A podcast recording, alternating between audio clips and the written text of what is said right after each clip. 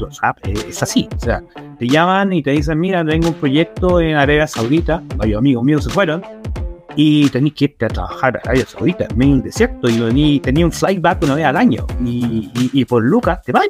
Hoy día, el consultor que anda dando vuelta y que tiene éxito no es el consultor que es DMN, el consultor que es TXP, el consultor que es TP. es el consultor que sabe de los tres mundos. El consultor integral es el que sobrevive.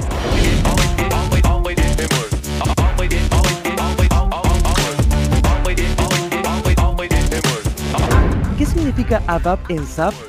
¿Qué es un desarrollador SAP ABAP? Son algunas de las interrogantes que el día de hoy intentaremos resolver junto a un invitado de lujo que tenemos el día de hoy. Christian es actualmente líder de Release Management en Inchcape Américas. Tiene más de 25 años de experiencia dedicándose al desarrollo en el ámbito SAP en más de 400 empresas, tanto nacionales como internacionales. Durante estos años ha logrado desarrollar una mente flexible y adaptable a los tiempos respectivos y ha sido protagonista en cada uno de los cambios que la industria tecnológica ha emprendido a lo largo del tiempo. Dejamos acá con nosotros a Cristian Muñoz. Eh, Cristian, ¿cómo estás? Muchas gracias por aceptar la invitación acá a Santibáñez Talks. ¿Qué tal? ¿Cómo te va? Bueno, yo, ¿cómo estás? Bien, acá siguiendo un día atareado, eh, pero bien, ahí con mucho ánimo. Oye, sí, hemos estado con hartas cosas, estamos a mediados de año ya, eh, y este es un programa de entrevistas que siempre hacemos acá en este canal de YouTube. Em, justamente tratando de resolver algunas dudas, algunas cosas que eh, de pronto las personas que están aspirando a ser consultores SAP o aspirando a desarrollar una carrera tecnológica, eh, tienen tantas interrogantes que no tienen ninguna plataforma, digamos, para poder conocer en qué consiste cada una de, de las diferentes disciplinas. Pero antes de ir para allá, nosotros queríamos conocer cómo nace tu interés por la tecnología. ¿Recuerdas ese momento claramente eh, de cuando te dieron ganas de, aprender tecnología hace algunos años atrás. Cuéntame, cuéntame cómo fue eh, que, se te insertó este chip de, aprender todo esto. Mira, yo tengo, voy a cumplir 50 el próximo año, tengo 49 años, y yo partí con esto muy, salí de la universidad y partí trabajando directamente, en ese momento me acuerdo en IBM, y fue particularmente una suerte en esos, ¿cuántos van a ser? Tres décadas, mm. aprox. Eh, y sí, fue, fue complejo la situación. En ese entonces no había una, una orientación a la educación como lo tienen los chicos hoy día, que me tocaba enfrentando mucho con los millennials, en los cuales los millennials hoy día te dicen, mi foco es este, me gusta estudiar esto porque yo lo siento. En ese momento era distinta la historia. Era distinta, te decían, esto te da plata y de aquí en más tú seguís trabajando porque te da plata. Entonces, el estoy siendo súper sincero, en el contexto de, de, ese momento fue así.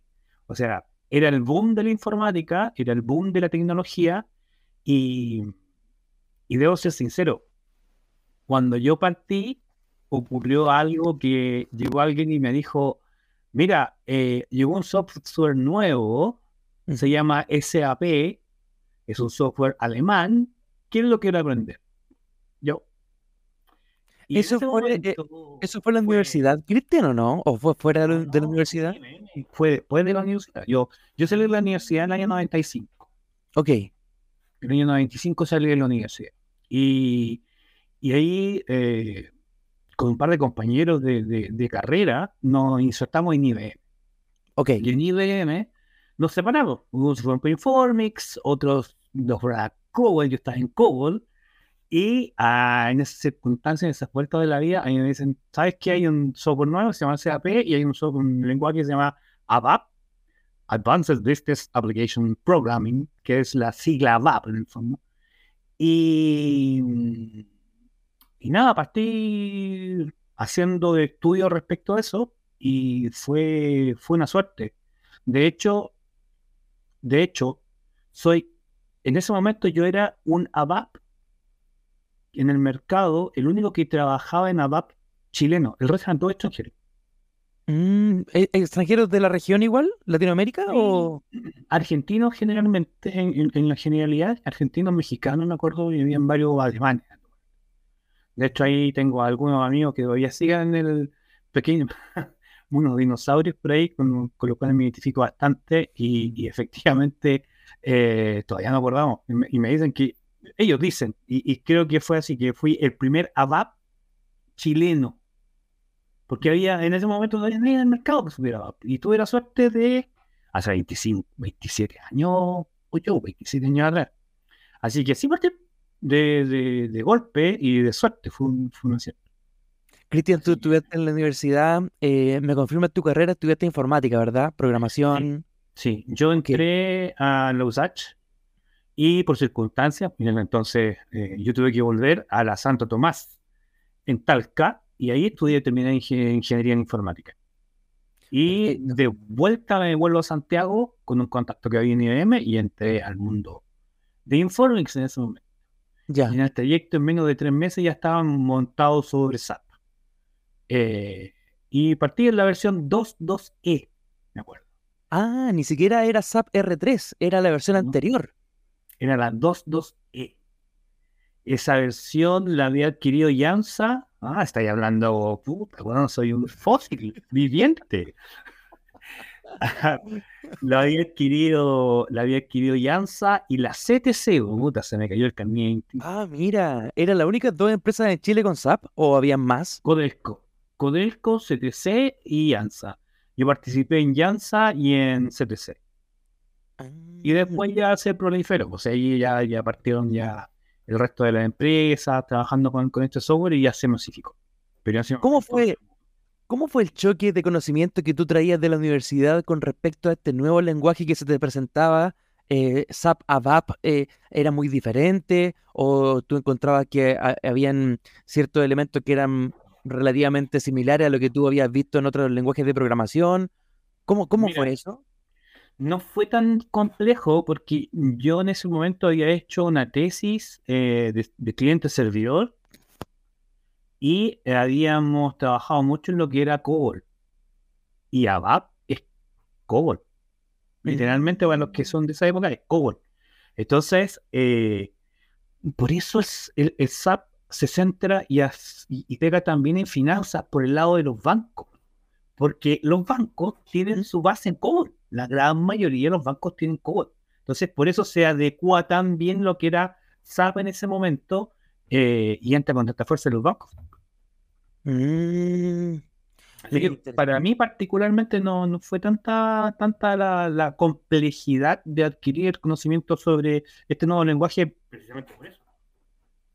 Ya, pero y, pensando en un estudiante que está estudiando, por ejemplo, eh, no sé, que le, enseñaron en .NET, yo también estoy un poco desfasado, pero no sé cuál es el lenguaje de programación que se, que se enseña hoy en día en las, universidades en una ingeniería informática, pero al menos cuando estaba yo era .NET, era Java.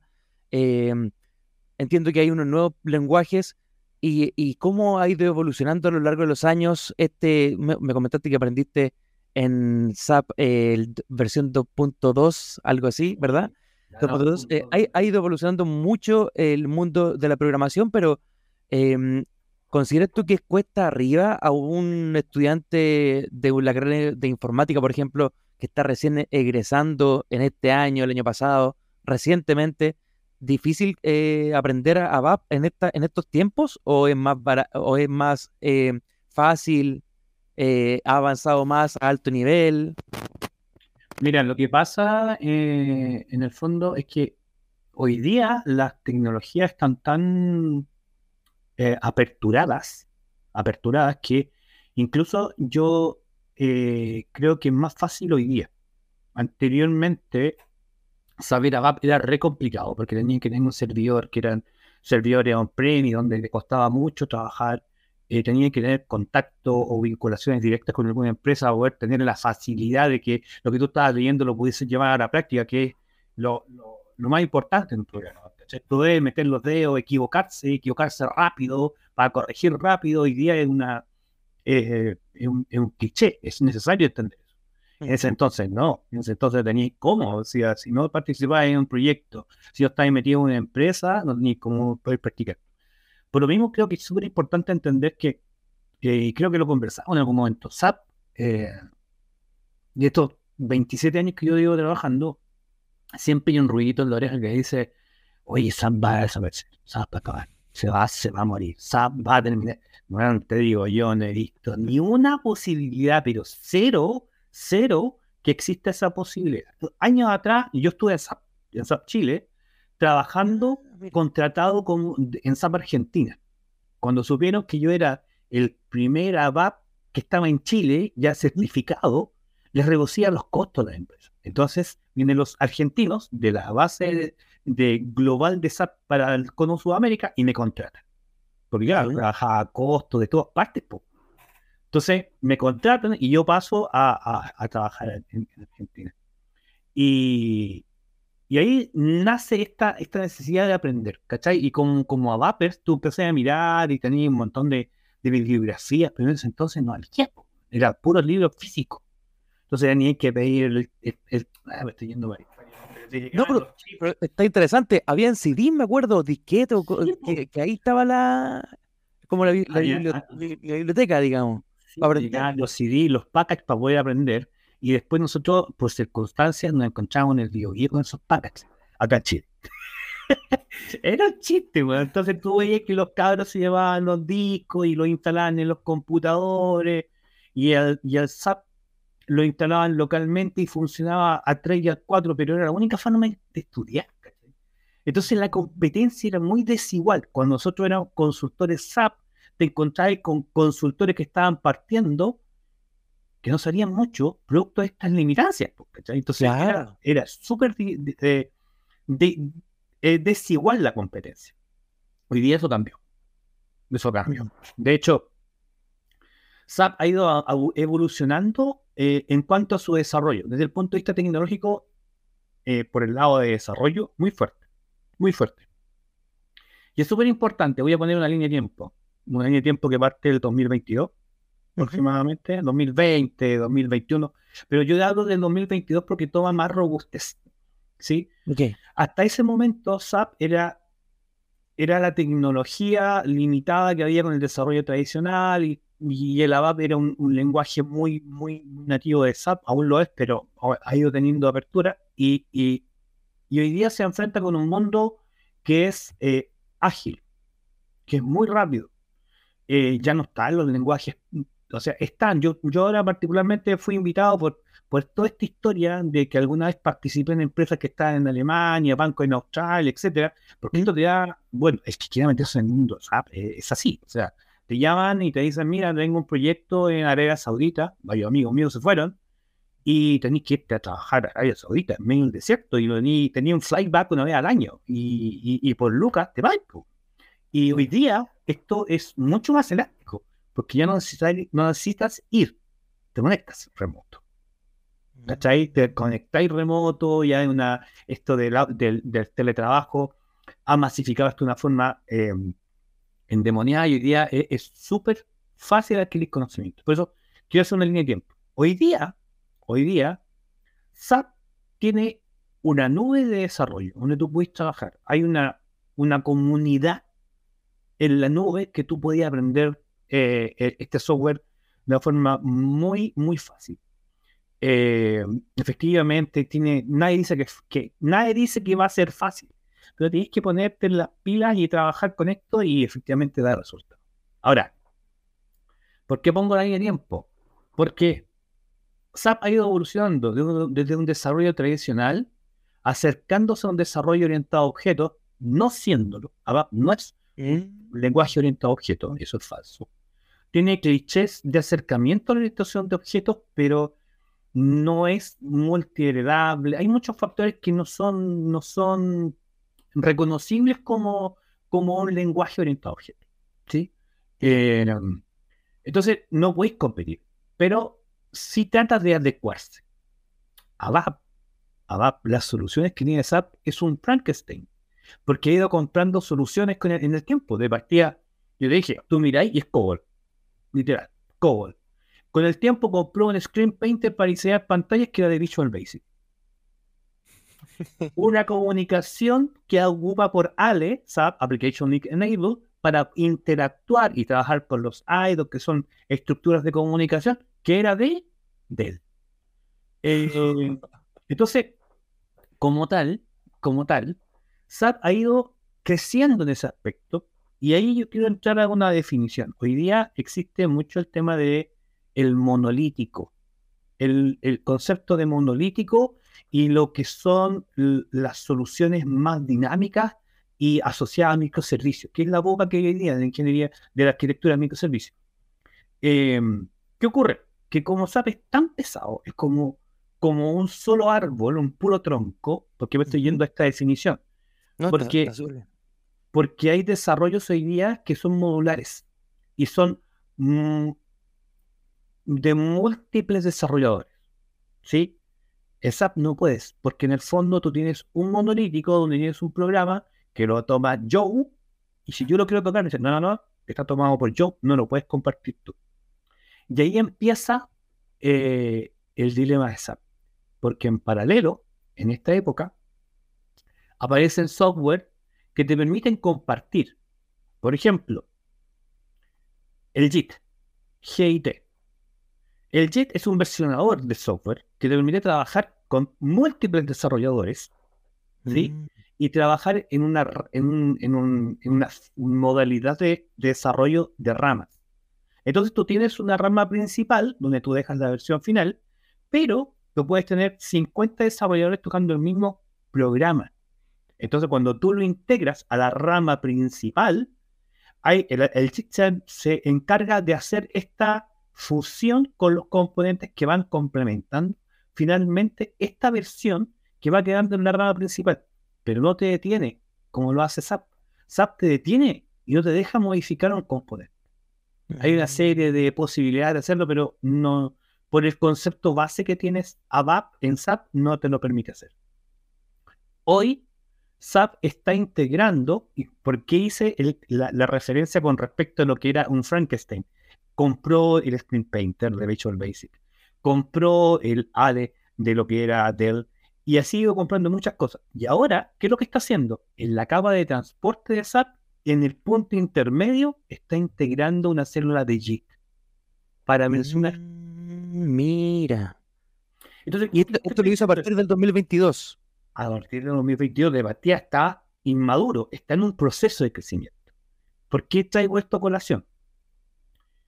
Porque los desarrolladores, los nuevos desarrolladores que están entrando al mundo, los millennials que digo yo, y las nuevas generaciones de desarrolladores por los cuales yo me he enfrentado, y que finalmente, si no puedes con ellos, únete a ellos, que es lo que yo siempre he dicho, eh, porque vienen con muchas mejoras en entonces, al venir con muchas mejoras de desarrollo, claramente SAP tiene que evolucionar, no involucionar.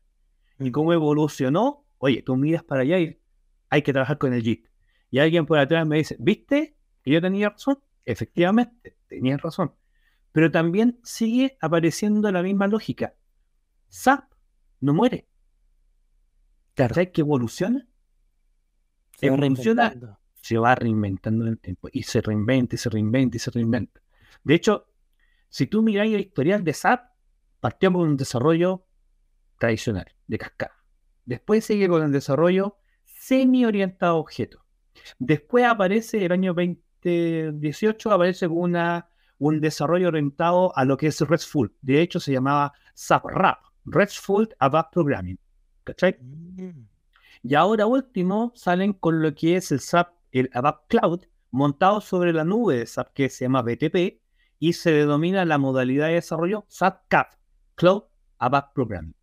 Entonces, si te das cuenta, en el tiempo SAP ha ido evolucionando para enfrentarse a las competencias de un Python, un Docker, y una infinidad de, de, software como R para el tema de, inteligencia, para administración de datos, el Data Lake. Entonces, si tú miras hoy día, SAP es como una zapatilla una gran zapatilla electrónica donde va enchufando, enchufando cosas y se va adaptando con sus limitancias correspondientes, pero inmediatamente, cuando se da cuenta de que tiene un error, genera una versión nueva y va compitiendo, compitiendo, compitiendo y mejorando sus herramientas para poder estar vigente en el, mercado. Es importante como la empresa, una empresa de hace tantos años se ha, mantenido de esa forma y y claro, me recuerdo mucho de, lo que acabas de mencionar, del, rumor, ¿verdad? Yo también eh, lo escuché muchas veces, oye, no, esto ya le queda como para cinco años más, ya SAP va en retirada, y, la verdad es que no es así. Y, por eso que seguimos, yo, yo considero que vale la pena seguir hablando de SAP y seguir enseñando lo que, se, lo que uno pueda saber para las nuevas generaciones, como tú bien dices, que están subiéndose recién al carro de SAP, que, claro, que igual hay una proyección laboral, eh, eh, digamos, que no, es que vayan a perder el tiempo si aprenden SAP. Eh, yo siento que va, por ahí, o sea, es una empresa gigante, como tú bien tú dices, que se está reinventando siempre, es muy difícil que esto caiga o que se vuelvan obsoletos de alguna forma los profesionales de SAP. quizás las formas van a cambiar y el profesional de SAP va a tener que irse adaptando, digamos, a estas nuevas corrientes, pero SAP siempre va a encontrar la manera de sorprendernos, de reinventarse y, de, estar eh, también, digámoslo con, todas sus letras, eh, que le esté dando la oportunidad a los profesionales a seguir desarrollándose, eh, porque también se caracterizó por muchos años así, como de darle mm, cabida a los consultores y, los consultores también, siento yo que todos de alguna manera nos sentimos agradecidos de SAP porque nos dio de comer o nos ha dado de comer hasta el día de hoy eh, muchas veces eh, por haciendo consultoría, asesorías y todo ese tipo de cosas. Entonces, yo creo que vale la pena. Sí, vale la pena totalmente. Mira, de hecho, hay una, hay una, mm, una aplicación que se llama OpenSAP. Tal cual, OpenSAP. Lo pueden instalar en las tablets. Yo lo ocupo. porque, porque siempre transmito eso. Porque yo participé en una página cuando estaba en esos tiempos que tenía como el origen de este OpenSAP, que era, se llama SDN, .sap.com. Ah, sí, sí, me acuerdo. Ese, ese era el origen de OpenSAP, el SDN. Ese es el origen de OpenSAP, efectivamente. Y me acuerdo que hay un par de amigos como Gustavo Trivelli, hoy día tiene su propia empresa, ver, no voy a hacer spoiler. Gustavo un saludo. Es una, sí, es una máquina, es, hay una biblioteca con pies. Eh, Gustavo Trivelli, Daniel Diachín, son, son amigos míos de, SAP de muchos años. Eh, y ellos están en, el, en, este mundo todavía y con ellos partimos con ese SDN. Y hoy día se transformó, obviamente las generaciones nuevas lo fueron potenciando, y hoy día se llama OpenSAP. Y ese OpenSAP hoy día es un, una academia gratuita, literalmente. Es una academia gratuita. De hecho, tú te pedías LinkedIn y buscáis OpenSAP, la cantidad de personas que están certificadas en las nuevas tecnologías. Eh, y son cursos que son certificados eh, directamente por SAP. Entonces tú te metís, son cursos que están en inglés, subtitulados para, los que tienen un poco de problema de lenguaje. Es súper importante. Yo todavía tengo esa, ese cliché. Me cuesta un poco el, inglés. Pero es súper importante que, que, potencien eso. Eh, y van, van, tú puedes hacer una, una, una carrera con el OpenSAP. Porque hay, ponte tú, hay cursos que ya pasaron y los puedes reeditar. Y esos cursos te enseñan lo que estamos hablando del, del, del, RAP, del CAP, de OData, de PTP, de, de todo lo que tú te imagines, está en OpenSAP como curso certificado. Y lo más importante es gratis, bueno. Entonces, eh, y si tú me decís, ah, pero ¿de qué tecnología? Mira, si alguien te dice, no, yo conozco todo SAP, es un mentiroso. Porque es tan grande, es tan. No, yo llevo 27 años trabajando en la cuestión y no me lo sé todo. Es, in, imposible que alguien lo sepa. Es imposible. La cantidad de cosas que tienes es increíble. Por eso que, es importante. Sí, cuéntame. No, ni si tú me preguntas si hay que invitar a alguien, yo le digo, no, yo no voy a invitar a nadie. No voy a invitar a nadie. Les voy a decir, mm. alguna vez en la vida se van a encontrar con SAP, sí o sí, y se van a arrepentir. Así que yo no los invito. Yo les digo, si alguien quiere tener al, ninguna instancia de éxito hoy día, tiene que meterse a SAP. Tiene que meterse a SAP. De hecho. Y siempre lo ha sido así de alguna forma, ¿eh? ¿o no? Sí, sí. Yo, yo al principio dudé cómo, cómo uno puede jugar y, condicionar la, las ideas que tiene respecto a un producto que sea como un tubo. De hecho, hay una, hay una anécdota donde se dice que, que Bill Gates se encontró en una de estas ferias de tecnología mundial allá el año 2000, con Hasso Platter, eh, que era el dueño de SAP en ese momento. Y Bill Gates le dice a Hasso Platter que si SAP estaba en venta, hija Soplater le respondió al dueño de Microsoft, no, no te preocupes, le dijo. Si quieres yo te compro Microsoft para que tú vayas a descansar. fue, fue, o lo que dirían los chicos ahora, un meme, un reel. Y claro, claro. Y, fue así. De hecho, si tú miras ahí, la cantidad de plata que tenía SAP es impresionante. Es una, es una, no sé, si la empresa tecnológica más grande del mundo, desde, el punto de vista de desarrollo, eh, pero de estar dentro ahí, dentro del, cuadro Garner, estás seguro que está metido. Siempre aparece, cada año siempre se aparece en buena, en buena posición. No, absolutamente. Además que no es mentira que yo, de hecho, no es mentira que yo he recorrido más de 390 empresas, no, es, falso. De hecho, en, todo este tiempo, producto de, la, del despliegue que se hace, de la implementación de SAP, es tan fuerte, es tan grande, que efectivamente en el transcurso del tiempo, ese número de empresas, yo las visité, he trabajado, pero en general es muy potente. Ahora, si tú me preguntas, ¿esto va a cambiar? No dudo. ¿Y sabes por qué te lo digo? Porque si yo hago una línea de tiempo hacia atrás y digo, hace 20 años que empezó SAP, hoy día estamos en la otra línea de tiempo, estamos cambiando de lo que es on-premise, las máquinas en la pieza ahí, en el computador, en el, en el data center, a cloud. Claro.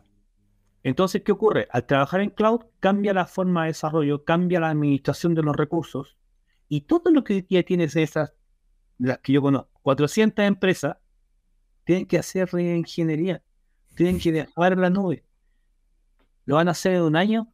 No, o sea, te digo, para esto, tal como te lo dije hace 10 años atrás, por lo menos SAP tiene para una década más. Ya por lo menos. Vez después. Entonces, si tú lo piensas, eh, metas SAP Entren. Y se van a dar cuenta lo potente que es. En este canal, eh, justamente tenemos videos hablando de OpenSAP. Eh, le hemos dado sugerencias a los estudiantes que visiten el canal. Y eh, yo, yo sabía que se hacían cursos, porque en, en, alguna época yo me metí a OpenSAP también. Y estaban los cursos disponibles solamente en inglés. Y ahora yo me di cuenta hace poco tiempo que está la traducción y uno puede meterse al curso ahora ya multilenguaje.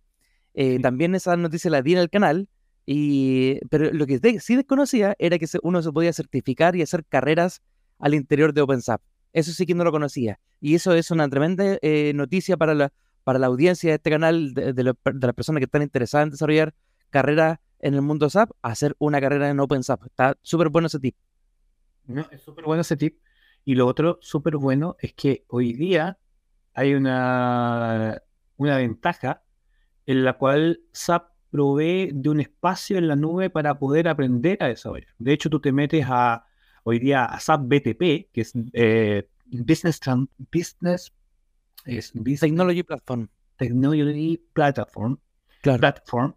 Y en ese, en ese punto hay un nodo, un, nodo que es exclusivamente de desarrollo.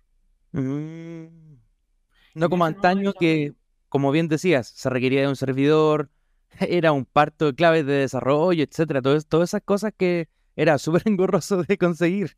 Sí, no, efectivamente. Y tú tienes ese punto ahora para aprender a desarrollar y aprender a trabajar en la nube. Y ahí, sumado a lo que te da OpenSAP, tú puedes ir mirando y trabajando. Y efectivamente, hoy día es una, un aula virtual, eh, exclusivamente lo que tiene SAP y que lo, lo, ha proyectado.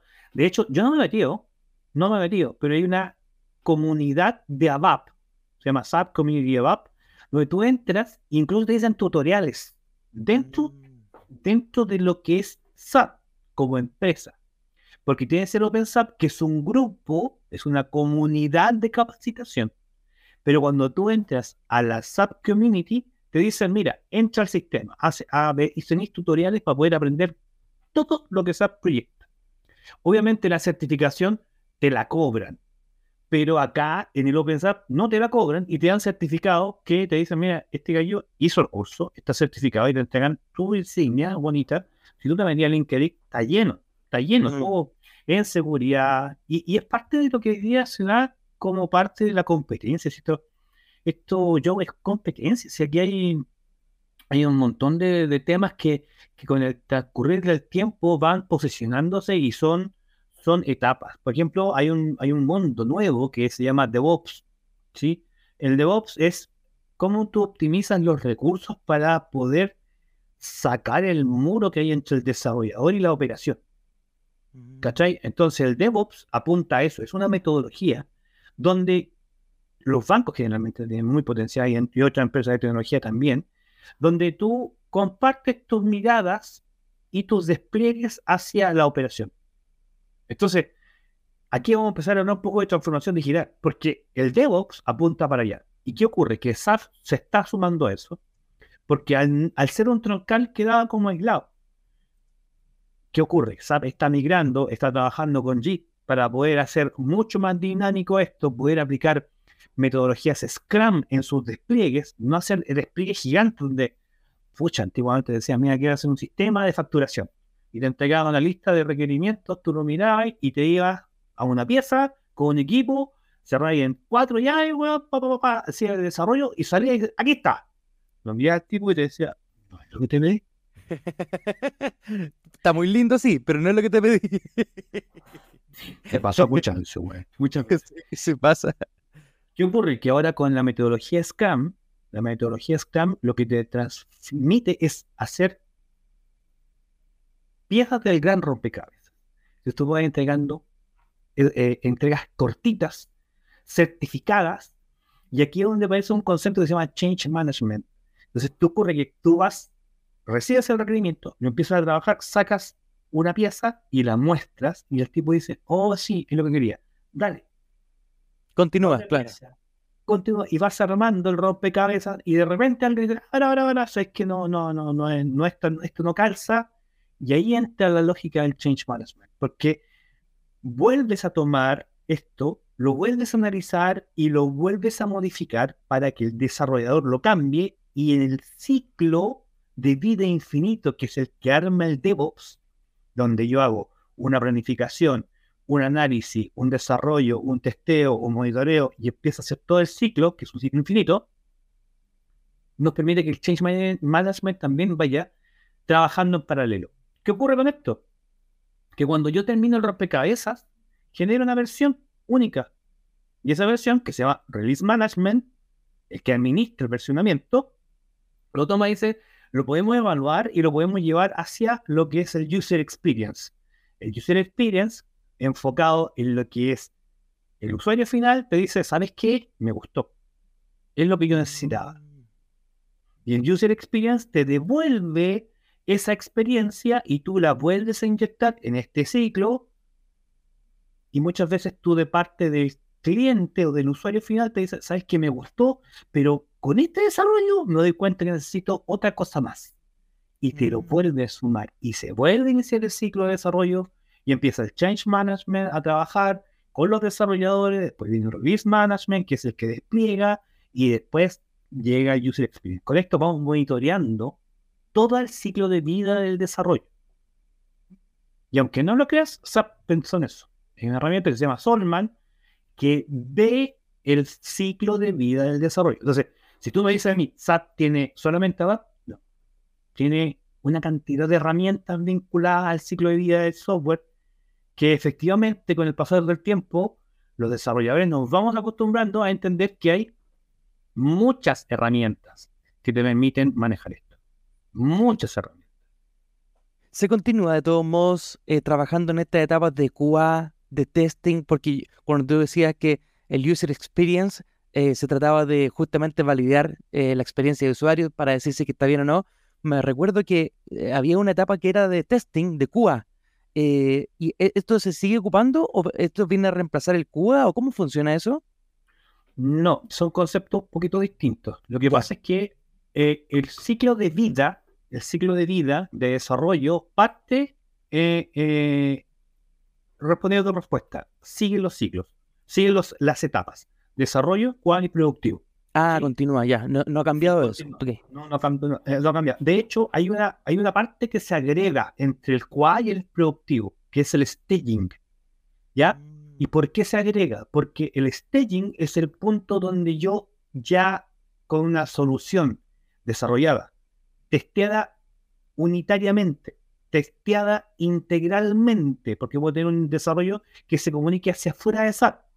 Por ejemplo, con la factura electrónica, con algún software que haya servicio impuesto interno, con algún software que haya SUNAT en Perú. Mira, ¿te das cuenta de lo que estamos hablando?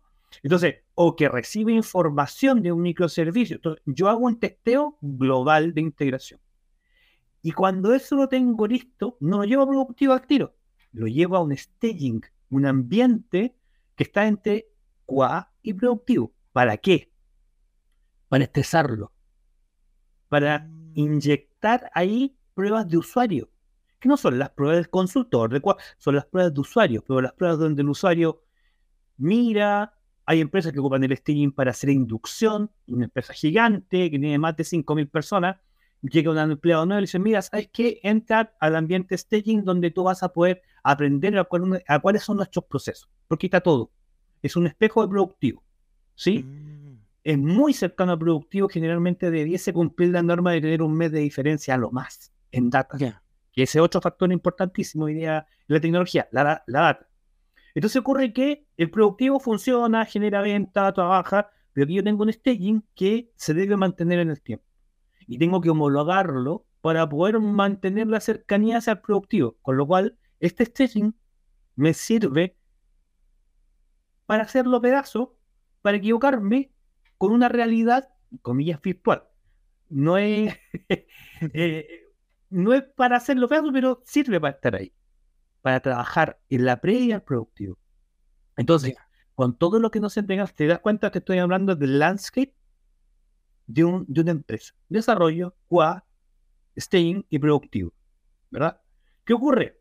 Que hay empresas que, como Netflix, que tienen un, ambiente un poco más dinámico, que trabajan con, con los monkey keys, que son, que son, que son, que son conceptos donde eh, en caliente los tipos hacen pedazos las máquinas. Por ejemplo, pasó el desarrollo a QA, de QA pasa el staging, y en el staging ellos miran y dicen, ¿sabes qué? Esto está mucho mejor que el productivo. Apaga el productivo. Pero apaga, apaga el productivo y dejan el staging. No, son criminales. Y dejan el staging como productivo. ¿Cómo, cómo, ¿cómo voy a hacer eso? Nosotros que somos viejos, si tú pensás desde la mirada paleolítica, son millones de dólares. Era impensado. Mm. Millones de dólares en servidores. ¿Qué pasa? Que hoy día hay un concepto que se llama infraestructura como código, que se da solamente en la nube. Y la infraestructura como código me permite hacer eso. ¿Qué ocurre? Que yo tomo este staging y lo puedo conectar al ambiente productivo con dos clics y desconectar el ambiente productivo y darlo de baja. Wow. Eso lo puedo hacer en la nube búsquenlo, infraestructura como código. IAS. Eh, IAC, perdón, IAC, IAC. Eh, infrastructure as Code. Y eso te permite y te da agilidad, que es lo que finalmente buscan las empresas. Mm. Si tú ves, por ejemplo, en Google, Google hace despliegues, pero miles de despliegues por día. Si tú tienes la mentalidad paleolítica que teníamos nosotros, prehistórica, donde decíamos un despliegue dos semanas. claro. Y el que te dice, dos semanas, Yo en dos semanas tengo 10.000 despliegues. Pero ¿cómo tú pensás y decís, pero cómo? No. empecé a mirar y con la metodología Scrum es realidad. Estos mm. animales generan despliegues por minutos que el botón, que el front, que el cambio, que el backend, que. Bueno, son increíbles los niveles de despliegue. Tú me preguntas, ¿SAP lo puede hacer? Mi respuesta es: hoy día no. Hoy día no. ¿Por qué te digo y los invito a estudiar SAP? Porque para allá va. Claro. Hoy día, SAP siempre está a la vanguardia de la tecnología, pero tampoco es un conejillo de indias. SAP se va a la segura. Por eso el éxito. Por eso adquieren y adquieren componentes que ya están recontraprobados en el mercado y los suman a sus procesos para dar más eh, resultados a las empresas que tienen SAP hoy día. De alguna, de alguna manera es una empresa que va reinvirtiendo en su propio crecimiento. O sea, Sí, sí. No, no sale barato comprar una empresa, por ejemplo, cuando compraron Success Factor, no, no sé, pues, yo creo que eso, esa transacción no fue por pocos pesos, fue por harto. Y, y, y lo, como tú bien dices, pues se enchufa esta zapatilla eléctrica, digamos, y listo, vamos, esto ya está probado, funciona, lo adaptamos, le ponemos el logo SAP, listo, sigamos adelante. Tal cual. Tal cual. Eh, y así se ha sido siempre. O sea, en el fondo, eh, hasta un momento de, de, la historia, efectivamente SAP compraba y compraba y escribía y escribía y escribía componentes y por eso es tan grande. Pero hoy día se da cuenta que efectivamente con este mundo súper ágil, extremadamente ágil, donde, no sé, cuando tú aparece el SAP GPT y te hace, o sea, el, chat GPT y te hace un, un, un, un desarrollo, weón, en, en 10 segundos, que tú hace 5 semanas atrás estás tratando de avanzar y alguien aparece con un software que te permite hacer eso, eh, eh, es, es, difícil enfrentar. Pero, aquí voy yo? Eh, no hay que tener miedo no hay que tener miedo respecto a eso, porque todo, he escuchado a muchos compañeros que me dicen, oh, la inteligencia artificial no va a hacer pedazos. ¿Sí? sí. no va a hacer pedazos. Pero tienen que aprovechar, y hay alguna forma de que tenemos que entender cómo tenemos que aprovechar esas circunstancias. Siempre, lo que hablábamos nosotros, yo, SAP va a desaparecer. ¿Desapareció? ¿No? Claro, el mismo mito. El mismo mito. Lo mismo pasa con el, con el con lo que es la inteligencia artificial. Hoy día es ChatGPT, pero el día de mañana va a ser quizá otro producto que, que nos va a tener en, en Asqua. Pero, vuelvo a insistir, tenéis que aprender a usar esa herramienta. Yo creo que nunca, nunca hay que pensar, es momento de... Yo creo que siempre es momento de. Yo creo que siempre es el momento de, de, de pensar en positivo y trabajar y estudiar. De hecho, si tú quieres estudiar, lo vas a poder hacer.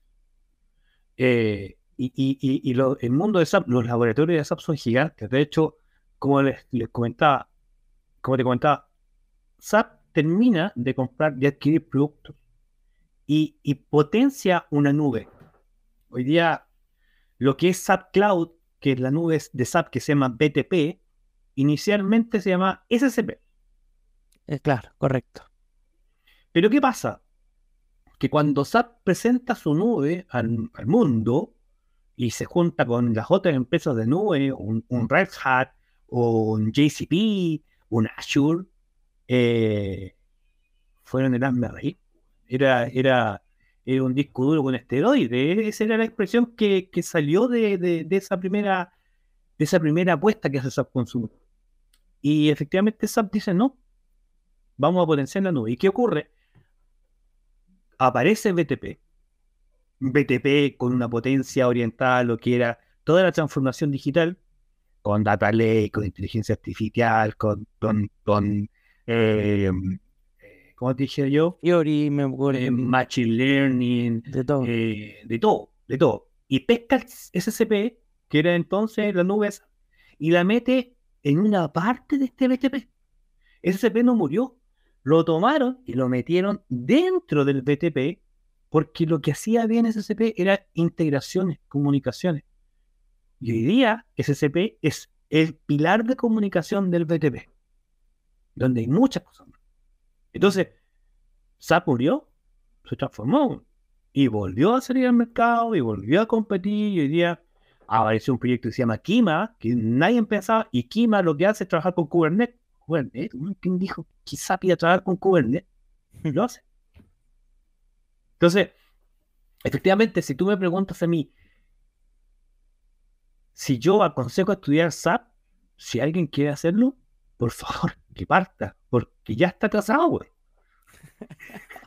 Es, entonces, verdad, eso. es verdad. Entonces, ¿qué pasa? Ya estoy atrasado. Y tú me decís, puta, si yo estoy atrasado, no voy a poder competir. Mentira, compadre, porque ahora, para los, para los desarrolladores antiguos, hay un cambio, hay un cambio muy sustantivo eh, eh, y, que es poco tangible. Cuando tú te metes hoy día, no sé, a estudiar un curso, Logally, eh, no sé, Advance, no sé, estoy dando empresas que son potentes en cuanto a capacitación. Ellos van y te dicen, mira, yo donde voy, a la empresa que voy, tienen programas que no están haciendo utilización de todos los recursos que SAP les provee. O sea, es un desarrollo obsoleto. Funciona, bueno. Funciona. Tú querías hacer una búsqueda, funciona. Pero ocurre que ese programa, cuando partió hace 10 años atrás, ese, esa empresa tenía dos teras de información. Hoy día, 10 años después, si no hiciste un archiving de datos, ese de esos dos teras se transformaron en un peta, En un petabyte, entonces el programa ya no es eficiente. Claro. SAP te provee de capacidades en HANA para que ese programa sea eficiente, pero tienes que transformarlo a nivel de código, de esencia del programa. Mm. Para poder hacerlo, tienes que estudiar. Tal cual. Para encontrar el punto de mejora, dónde el extracto de código que hay que eh, darle eficiencia, etcétera. La reingeniería del código es lo, que hoy día va a empezar a ocurrir, todavía no ocurre, va a empezar a ocurrir porque se está produciendo este cambio tecnológico. Claro. SAP pasa de una orientación a objeto a, un, a un RAP, que es REDFull, por la integración, y ahora pasa a un CAP, que es Cloud. Entonces, y, si yo no aprovecho de forma correcta las capacidades que me da S4HANA, mis programas no van a funcionar correctamente. De hecho, venía escuchando un podcast el otro día donde decían que una empresa de datos, que es súper importante, que quiere un factor, un factor importante a considerar, decía que el año 2026 se supone que los data lake van a tener una recepción de datos por minuto de 6 petabytes, petabytes diarios. Son 6 petabytes que van a ser recepcionados en el data lake.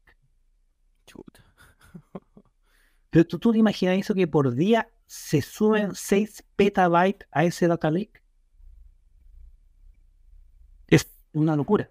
Entonces ocurre que te lo están diciendo un tipo especialista en, en, tema de datos. Hoy, hoy, 2023, y perfectamente de aquí al 2026 la cuestión puede triplicarse en cantidad. Entonces son proyecciones que se están haciendo. ¿Qué ocurre? Hoy día, un ingeniero en datos es cotizadísimo. Por lo mismo. Hoy, escaso, escaso también debe ser. Oh, es, recurso. es un recurso escasísimo. El, ingeniero en datos es escasísimo.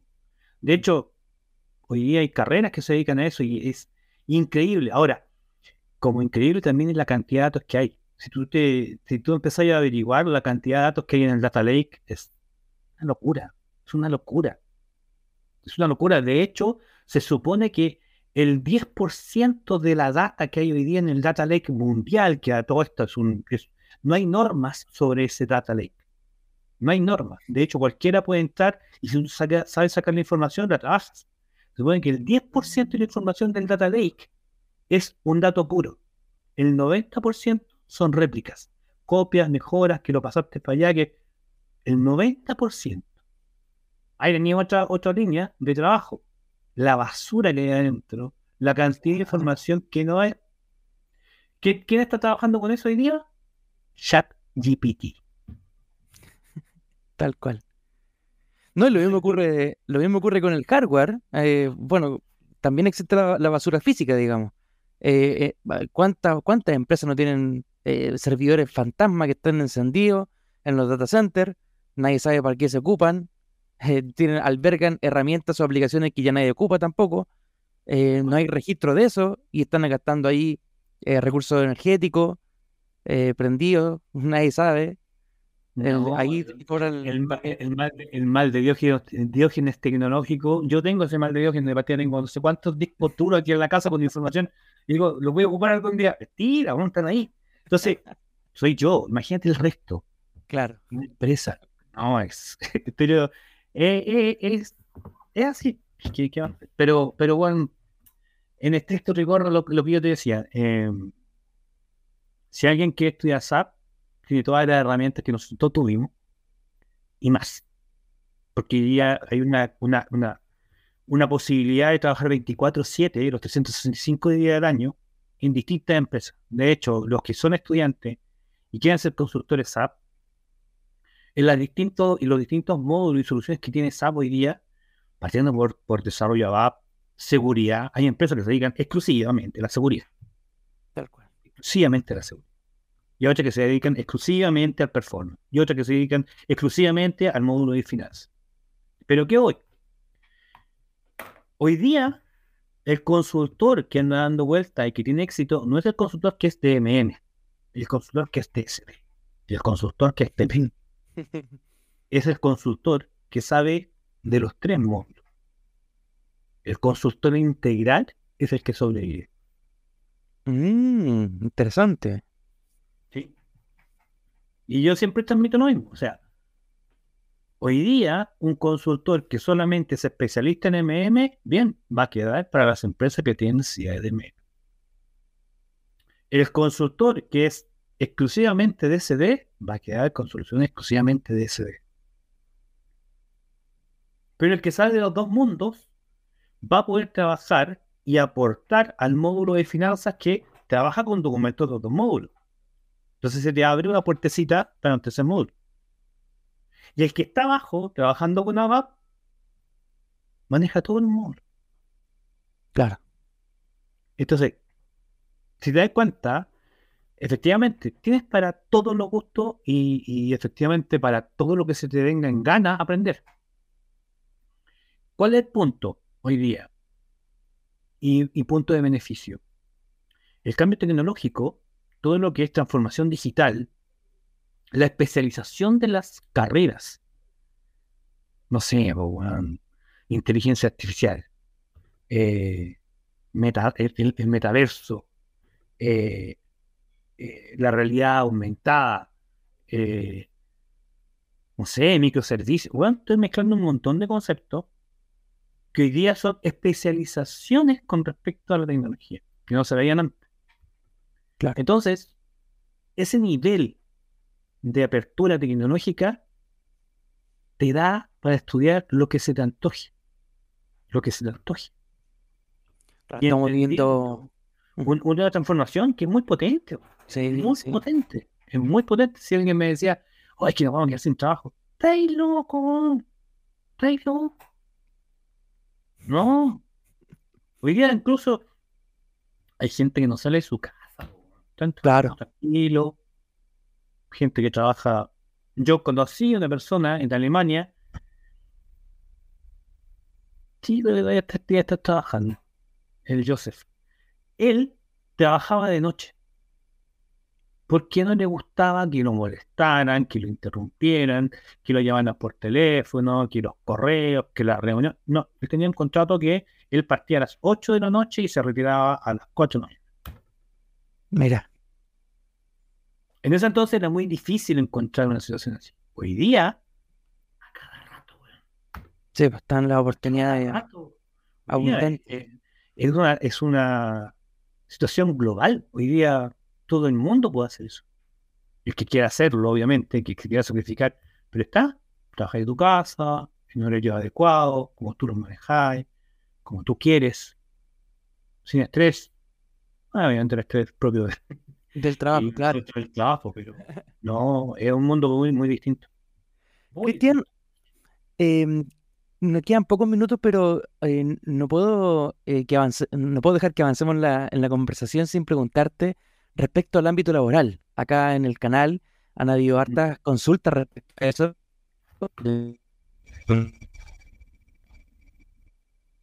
Esencial, remoto para otras empresas, etcétera. ¿Cuáles eh, son los principales desafíos que presenta el mundo, el, mundo laboral asociado a SAP? Eh, ¿Consideras que es muy competitivo? Eh, ¿qué, ¿qué, nos podrías decir como extraoficialmente para aquellos para aquellos que todavía no, no son parte del mundo laboral en términos de SAP, a qué se pueden enfrentar.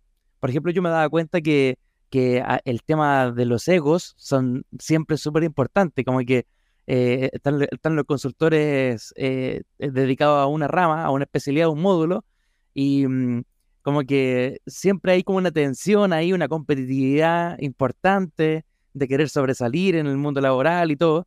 Entonces, eh, tú con tu experiencia, ¿qué es lo que, cuáles son los, digamos, los, oscuros, los grises y los bien iluminados de, del mundo laboral relacionado a SAP? Mira, en realidad siempre te vas a encontrar con eso. Y, efectivamente hoy día hay un todo lo que es tema de, libro, lo que está en, el libro, lo que te dice la mejor práctica. Efectivamente hay una tendencia que va a la, a la colaboración, ¿sí? Claro. A integrar, a integrar conocimientos. Y eso hoy, día es un factor que va en beneficio de esta nueva generación que está apareciendo. Eh, pero en la práctica es un poquito distinto. Eh, de hecho, los equipos colaborativos hoy día están en, las empresas más exitosas, eh, que no son muchas, debe ser el 25% de las empresas que mantienen esa línea, pero hay un 75% de empresas que no son así, que todavía están en silo y que está la competencia, tal como tú relatabas, y efectivamente te vas a poder encontrar con eso. Eh, pero yo creo que es un, un, un necesario que cada, cada persona debe vivir. Debe vivir y debe encontrarse con aquellos, eh, con aquellos anticuerpos que son necesarios mm. para poder subsistir en esta selva tecnológica. Eh, si tú me preguntas a mí, mm, te mentiría en decirte que está cambiando. No, no es así. De hecho, tú te encuentras con mucha competencia, con muchas eh, situaciones en las que efectivamente eh, prima la experiencia del que está al lado, pero también es justo decir que hoy día la cantidad de oportunidades que hay es inmensa. Entonces tú podrías perfectamente desechar esa posibilidad que te incomoda o aprovecharla como una barrera superar tienes las dos opciones. Antes no teníamos esa opción. Hoy día sí. Hoy día tú tienes la opción de decir, ¿sabes qué? No me voy a está en la cabeza, tengo esta otra oportunidad y la tomo. Y acá trabajo con un equipo eh, que siempre está proyectando lo que corresponde al mundo laboral de colaboración. De hecho, esto lo estoy transmitiendo como, como lo hacía mi, profe Eduardo Lobo, de, de, de donde efectivamente el mundo colaborativo hoy día es el que está rompiendo. Las comunidades de desarrollo, las comunidades tecnológicas son las que las están rompiendo. No aquellas personas que, yo lo hice, que llegaban a la empresa, se ponían así, hecho. Eso quedó la historia. Eso ya no está. Ya no, ya no se, ya no es un producto vendible. ¿Sí? El producto hoy día es el que crea liderazgo. Para poder crear liderazgo, tú necesitas transmitir seguridad, proyección, entendimiento y capacidad de reacción. Y la capacidad de reacción implica desde el primer momento que tú empiezas a trabajar, desde que te equivocaste, tú tienes que tener la capacidad de reaccionar. Pero cuando tú te equivocas, tienes que reaccionar rápido. ¿Sí? Antes tú te equivocabas y era una lápida. Tú, mm. te, te, destruían. Hoy día es que se equivoca, le dicen, viejo, no, esto es así, y vamos con la colaboración, y vamos con, con el aprendizaje. Eh, un, un, botón de muestra. Tú te metes a Google, tutoriales para aprender tecnologías nuevas. Tú te metes a SAP, tutoriales para aprender tecnologías nuevas. Tú te metes a Azure, tutoriales para aprender tecnologías. ¿Eso te, dice que el conocimiento se debe esconder? No. No. Eso ya pasó. Eso de la, de, la, de la década pasada. Hoy día es distinto. Hoy día, en el mundo laboral, efectivamente te vas a encontrar con esos fósiles que están ahí incrustados y que les queda poco tiempo y que están tratando de cuidar su mundo. Claro pero la nueva oleada es gigante, es un tsunami que está avanzando gigantescamente eh, y que está provocando situaciones de rechazo. No sé, yo creo que todos han escuchado que cuando sale el, el chat GPT, las grandes cabezas pensadoras de las empresas exitosas dijeron, por favor, deténganlo está transmitiendo mucho conocimiento.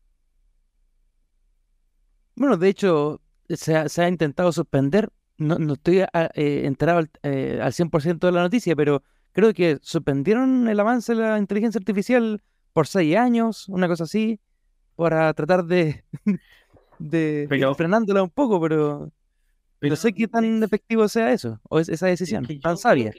yo no sé si tan, yo creo que para algunas áreas lo van a lograr detener, pero por ejemplo para el tema de la medicina, no sé si vimos tema, dice un día atrás, donde un tipo que había quedado parapléjico con un accidente, le insertaron un, chip en la cabeza que lo que hacía era conectar una placa que tenía a lo largo de la columna y, este chip leía los impulsos eléctricos del cerebro y activaba esos músculos que estaban desconectados producto de la enfermedad que le produjo la parálisis a este gallo y reactivaba los músculos.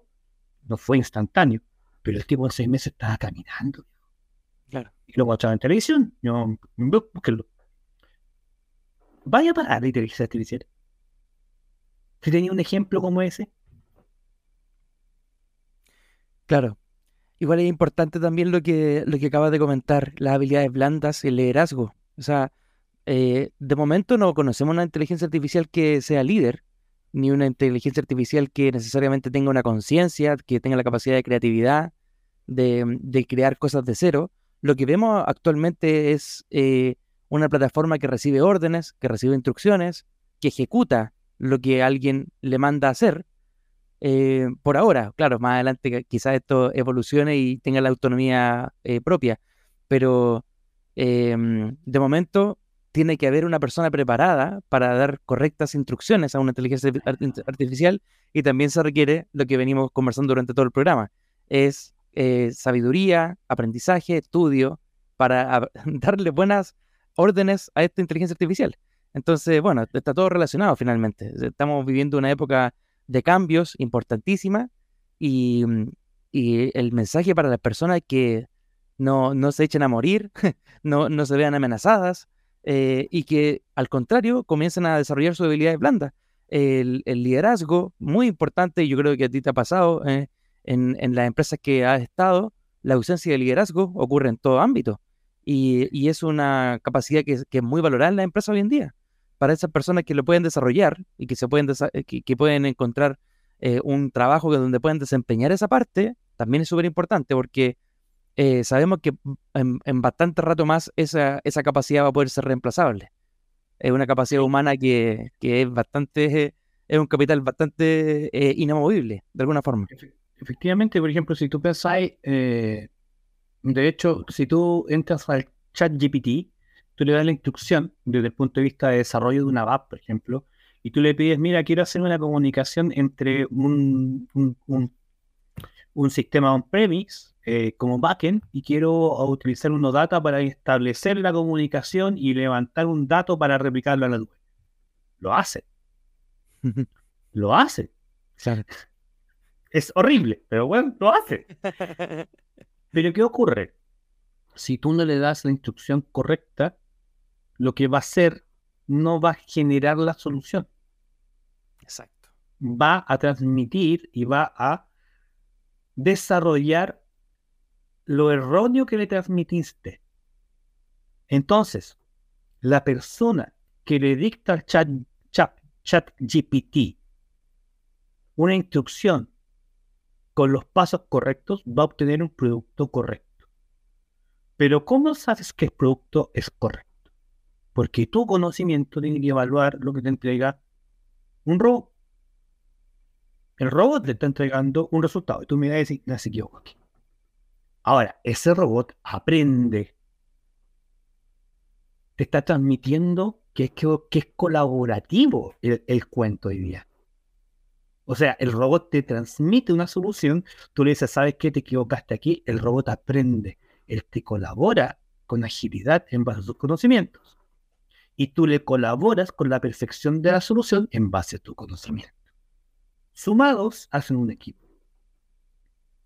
Chat GPT no es nada sin alguien que te instrucciones. Tal cual. instrucciones buenas, porque si instrucciones malas. a eso voy. Y eso llévalo a un equipo, llévalo a una, comunidad. donde nos sentamos a conversar. Este es mi dolor, esto es lo que no puedo solucionar. Aparece otro y te dice, yo me pasó lo mismo hace dos años, mira, haz, inténtalo así. ¿Qué ocurre? Problema más experiencia igual solución. Y eso se llama colaboración. Y eso hoy día es el boom. Eso hoy día es lo que hace que aparezcan todos estos nodos de capacitación y tutoriales que te permiten aprender y aprender y aprender y aprender, que no se veía antes. Hoy día es una maravilla. Es una maravilla esa, esa, biblioteca, esa biblioteca digital disponible al alcance de la mano, donde puedes estudiar a las 3 de la mañana estés con el sueño, te ponías a estudiar, para los que son más fanáticos, yo ya, yo ya no, con perro, yo estoy ya en el etapa donde estoy dormir a las 3 de la mañana. Pero sí, se da, se da. De hecho, la cantidad de gente que se tituló para la pandemia porque no podía dormir, producto del encierro, es gigantesca. Sí. Bueno, gente que aprovechó el, el, momento, digamos, de alguna forma, el tiempo. Sí, pero nunca está de hecho, de hecho creo que, espero que esto que hemos transmitido hoy día sirva para esta nueva generación de, de, tecnología y, nuevos pernos sueltos, les digo yo, em, para que se una esta máquina grande que hoy día efectivamente que SAP, que, que en el fondo, a mí por lo menos nunca pensé que me iba a hacer la carrera. De hecho, me hizo la carrera. Hoy día estoy participando en una comunidad en un curso que, imparte Harvard, para optimizar unos desarrollos que se levantaron con web service, mijito lindo, por Dios, hace 20 años atrás, fue una empresa que se llamaba Coca-Cola. Mm. Coca-Cola Company para Venezuela solicitó hacer unos desarrollos. Lo hicimos, tecnología de punta en ese momento, y eso queda como un hito histórico para SAP. Eso lo tomó Harvard y empezó a diseñar, dijo, esto se puede mejorar de esta forma. Mira, y llama a las personas que participamos en ese entonces y dice, mira, ¿viste cómo se hace ahora? Sí. ¿Quieres sumarte? y nos dice, y en este concepto de, comunidad tecnológica y de colaboración, me dice, ¿te quieres sumar al curso? Súmate, ven. Mira, yo te voy a enseñar a trabajar con esto, pero con Dockers y con Python. Mm. Y esto es terrible, pero al estilo Hazard, pero y, efectivamente se supone que ese curso ya hoy día dentro de lo que hemos transcurrido del avance de, de, esta academia como tal, va a salir como publicado el curso porque nos están utilizando para entender de que lo que están proyectando como actualización tecnológica para las soluciones que se dieron sean públicas. Lo que nosotros hagamos va a quedar como un curso gratuito. Ah, qué entretenido, qué bonito. Bien colaborativo por todos lados. Es que ahí vuelve a ser el tema de colaboración. ¿Está bien? Entonces, estoy en cabros y esa cuestión se viene y se viene con mucha fuerza. Con mucha fuerza. Y en todo ámbito. En todo ámbito. Así que, no, yo creo que, que es súper importante que entendamos que la tecnología llegó para apoyarnos. Efectivamente, los que no se sumen en el carro nos van a ver pasar. El carro va rápido. Hay que, sí. hay que agarrar carrera. Eso sí, eso es verdad. Hay que agarrar carrera. Pero cuando lo estáis, al principio cuesta, pero después eh, es más fácil. Y, creo que, es súper importante tener eh, esta, este tipo de, foros, este, estos canales donde se puede transmitir esto. Porque mm. creo que es súper importante que este tipo de, conversaciones le ayuden a las nuevas generaciones. Eh, creo que es muy, muy, muy importante. Y hoy día, nada, o sea, yo creo que, que, hay que tener un poquito de ganas y, te va a resultar todo. Tal cual, tal cual. Sí, ese es el sentido también de este, de este espacio, Cristian, porque mm, al menos lo, he dicho yo en varios videos también aquí en el canal, eh, no hay tanto, tanta información y la que hay tiende a ser un poco densa, tiende, a ser un poco, eh, no sé, yo siento que trato de, aprender cosas nuevas de SAP en YouTube, al menos, y me encuentro con, no me encuentro con, un contenido que sea eh, fácil de, digerir, digamos, no veo conversaciones entre consultores, etcétera, y, por eso de pronto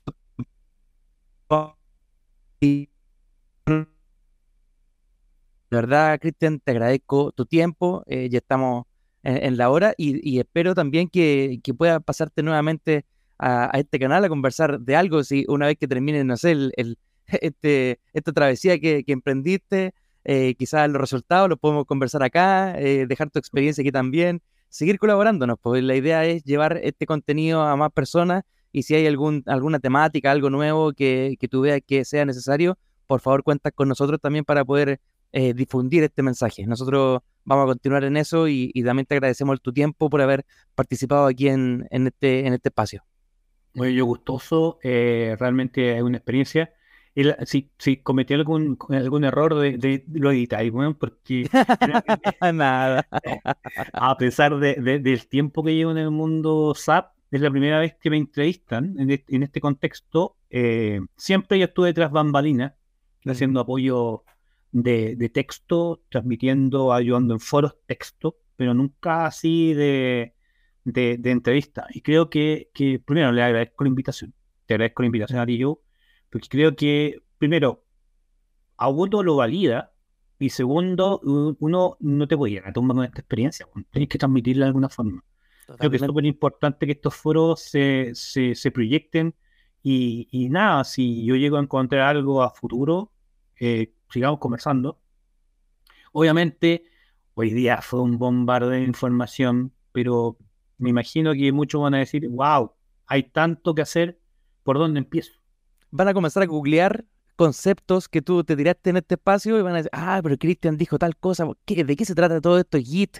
Van a empezar a buscar y ese es el sentido, eh, motivarlos para que empiecen a, a interiorizarse en conceptos, algo que no entendieron. Bueno, ahí está la información en Internet ahí están los foros, ahí está OpenSAP, eh, hay de todo hoy en día, como lo habíamos conversado, y eso es generar la curiosidad, que también la curiosidad nos lleva a, parajes que nunca nos imaginamos, así que hay que darle con eso. Sí, de hecho hay un, término que les voy a dejar puesto que creo que resume todo, que se llama SRE, que es la ingeniería de confiabilidad de sitio. Mm, mira qué entretenido. Yo también lo voy a googlear. Sí. Saliendo de acá. Es bueno, se, los dejo como tarea. SRE es una, es una optimización que hizo Google de todo lo que era el mundo de desarrollo y operaciones, que es súper importante. Ahí están de buscar lo que es SRE, DevOps, MLOps, FinOps, finanzas y operaciones, eh, mm. DataOps, datos y operaciones. Entonces, hay harto, pero mucho, mucho que estudiar. De hecho, eh, son conceptos amplios y creo que lo más importante es eh, partir por lo que es la transformación digital. Mm. Eh, y ahí el concepto de transformación digital aparecen todos los conceptos que hemos hablado. Si hay alguno que falta, se van a enganchar con el que les presentan en, esos conceptos, en esos cursos.